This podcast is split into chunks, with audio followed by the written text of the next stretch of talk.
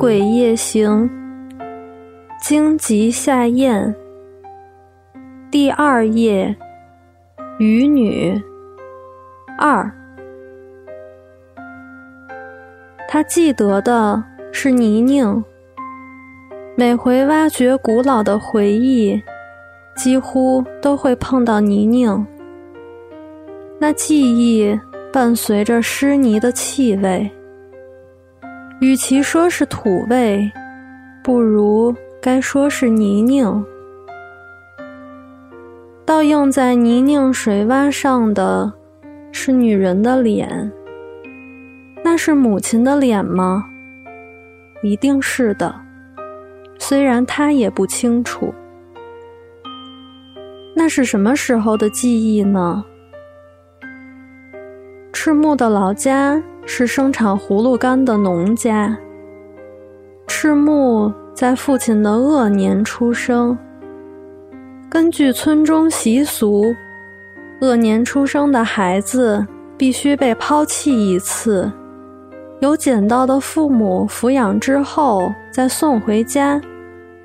连续死产的人家出生的孩子，以及天生体弱多病的孩子，也会这么做。是把天生的家运连同孩子一起丢掉，然后再让运气好的人捡到，让人生重新来过的意思吧。赤木也背负着父亲的厄运出生，因此被丢在村中十字路口。父母似乎拜托村中的区长，他出生的村子这么称呼，把他捡回去。当然，这是仪式性的，或者说完全就是仪式。因此。并不是真的把它丢掉，只是放在村中十字路口中间而已。放下，很快就会被捡起来。然而，赤木一被丢到地上，天色骤变，下起倾盆大雨来。据说，父亲惊慌失措。在应该要捡起他的区长伸手之前，又把婴儿给捡回来了。但这是没办法重来的。后来好像又举行了仪式，但仪式原本就不是能够重来的。如果说这是无关紧要的迷信，那么从一开始就别这么做。但既然已经做了，就会被他囚禁。仪式就是这样的吧？赤木动辄被这么说，你是没被剪成的孩子，是没丢干净的孩子。厄运会纠缠着你。实际上，赤木自己也觉得厄运缠身。在赤木出生的村子，捡孩子的人家叫老大，送出孩子被捡的人家叫小弟，两家之间会缔结亲子关系，可以借此机会与村中的权贵沾亲带故。然而，这下子连这缘分也不了了之了，都是你害的。赤木被说过许多次，因为是刚出生的事，赤木当然什么都不记得。虽然不记得，但那并不是赤木害的，而是是雨天害的。对，是巧合，用不着想，就是巧合吧。世上有所谓的雨男雨女，意思是会招雨的人。对于跑江湖摆摊的赤木而言，天后不顺是会左右生计的重大问题。有时候是天气，活动会延期或终止。远征前往的祭典碰上雨天的话，连饭都不必吃了。所以，不管是雨男还是雨女，都一样惹人厌。赤木没被人说过是雨男，不过他知道有个卖糖的，每回下雨都会被骂是雨男。他是被冤枉的。肯定是被冤枉的。虽说确实，只要有那个卖糖的在，活动常会因为下雨而泡汤。但赤木觉得，并非屡试不爽。不，不可能屡试不爽。就连梅雨季节也有放晴的日子。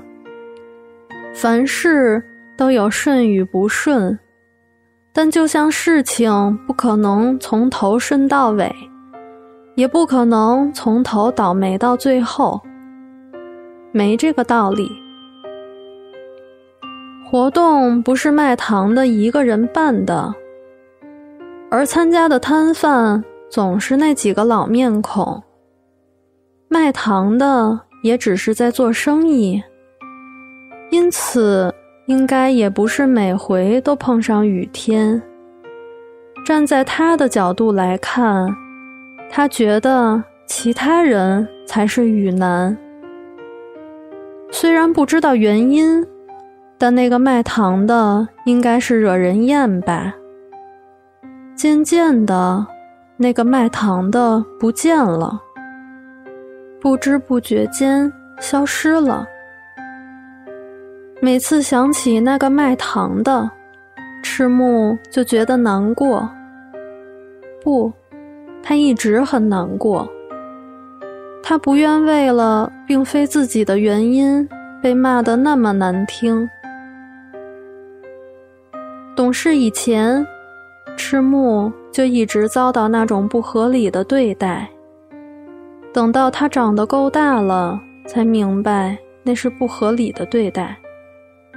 世上哪有孩子是扛着父母的厄运而生的？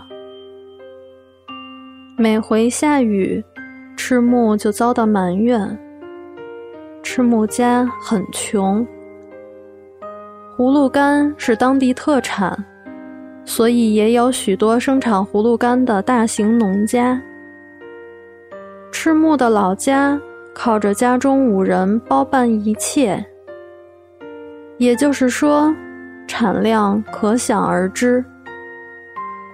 母亲和祖母总是像柳枝一样低垂着头，指头扣着袍子，边转边削葫芦。他们穷的连买手摇式削皮机都买不起。父亲认真工作，却很笨拙。是个冷漠的男人，母亲很勤奋，却是个满嘴牢骚的女人。祖母与母亲的婆媳关系非常差，但祖母并不与媳妇直接冲突，总是只骂父亲一个人。大概是赤木上普通小学时的事吧。雨仍下个不停。有个女孩跌倒在哭，赤木觉得不是因为痛，而是因为跌得满身泥泞才会哭。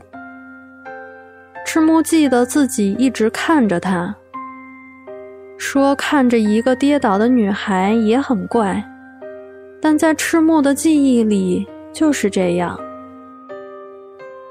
女孩应该是在他面前跌倒的，而赤木撑着一把破伞，不是黑色塑料伞，而是传统纸伞，不仅难拿，而且很重，竹柄很滑，光是要握紧，手掌就用力到发痛。这种细节真的记得很清楚。他没有救女孩。只是看着。没错，跟女人说话就会变弱，摸到女人手就会烂掉。世上应该没那种可笑的事，但当时，当时的孩子都是这么说的。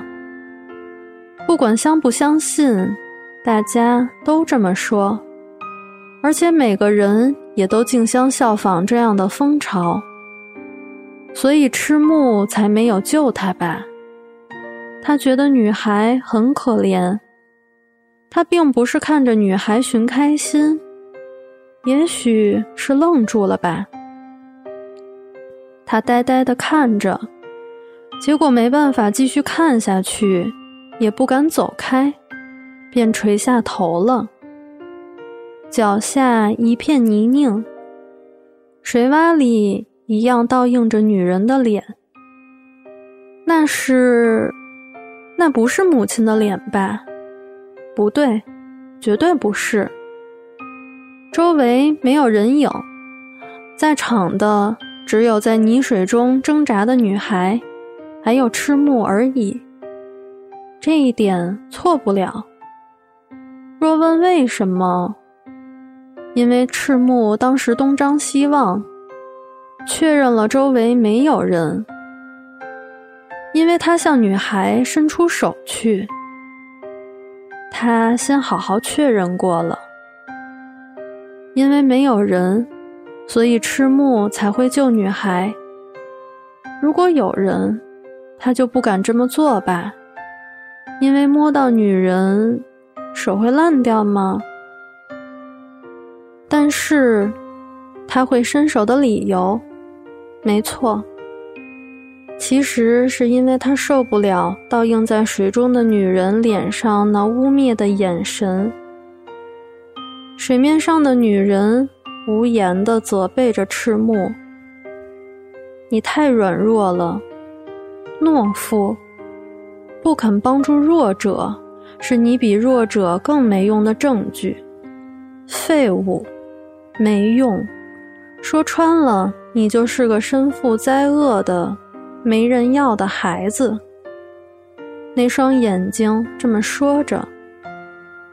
赤木没有听到声音，是眼睛在责备赤木。浮现在泥水表面，只有脸的女人的眼睛这么对赤木诉说。才不是，我也可以救他的，我才不是没人要的孩子。所以赤木才会下定决心伸出援手。但他无论如何就是介意旁人的目光，所以才会东张西望。放眼望去，不见任何人影。那么，泥水上的是谁？不是母亲吗？不是吧？水洼上的女人的脸，那不是母亲，不可能是母亲。绝对不是，那是不可能的事。赤木从来没怀疑过，也从没认真想过，所以一直不放在心上。但他从小就见过好几次，一次又一次，每当下雨。这时，赤木第二次醒来了，他以为醒了。但似乎仍在被窝中，衣服也没换，脸也没洗。他只是以为做了这些事，原来全是梦吗？一定是太不舒服了吧？他想换衣服，想洗脸，而得换衣服，至少得洗把脸的强烈愿望。让他在醒来的那一瞬间做了梦吧。这回，赤木真的起身了。好倦怠，脖子好痛，胃部涌出苦涩的感觉，醒得非常不舒服，但也易于宿醉。就连懒腰都懒得伸。是下雨的关系吗？应该吧。就是下雨的关系，没有干净衣服可换的不快，醉得难受的不快，再加上雨声的不快，这些让赤木在半梦半醒间，挖掘出平常完全不会意识到的古老记忆。雨女吗？他记得，的确。赤木一清二楚地记得倒映在水洼表面的女人的脸，他从小就见过好几次，总是同一张脸。虽然他从来不觉得有什么。赤木没站起来，而是四肢着地爬到窗边，在下雨。肮脏的玻璃另一头，许多水滴汇聚成线滑落，然后不停地从屋檐滴下来，丝线般的雨。前方是海，好奇怪。仔细想想，那记忆实在诡异。赤木总算发现了。脸怎么会倒映在水洼上呢？虽然应该需要角度、光线等各种条件，但不管是泥水还是浊水，只要是水面，有时的确是会凝结出清楚的影像。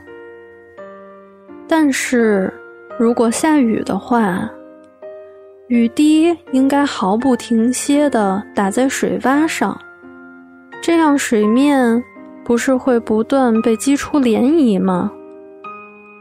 那样的话，即使倒映出什么，也不可能看得清楚才对。除非像镜子般平静，否则不可能呈现那么清晰的倒影。赤木探出身体。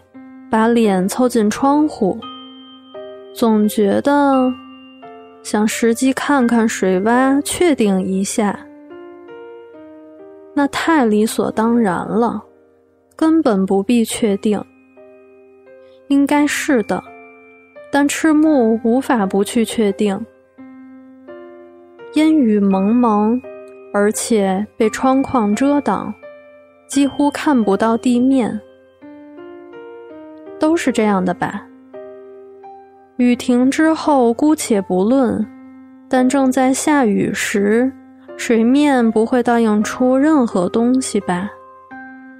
即使有，影像也会扭曲，无法成形。那么，水面上的那张脸是什么？怎么会那样一清二楚呢？难道女人是在水中吗？就算是，看起来也不会是那个样子。那并不是倒映着的，还用说吗？一开始不就知道了吗？因为根本没有人，明明只可能倒映出自己丑陋的脸。赤木突然感到一阵阴寒，在这闷热、汗湿不洁的房间角落，赤木大斧宛如淋了盆冷水，哆嗦了一两下。那是那个渔女是什么？是幻觉吗？如果不是，我是着魔了吗？抬头一看，千丝万缕的雨中，站着一个女人。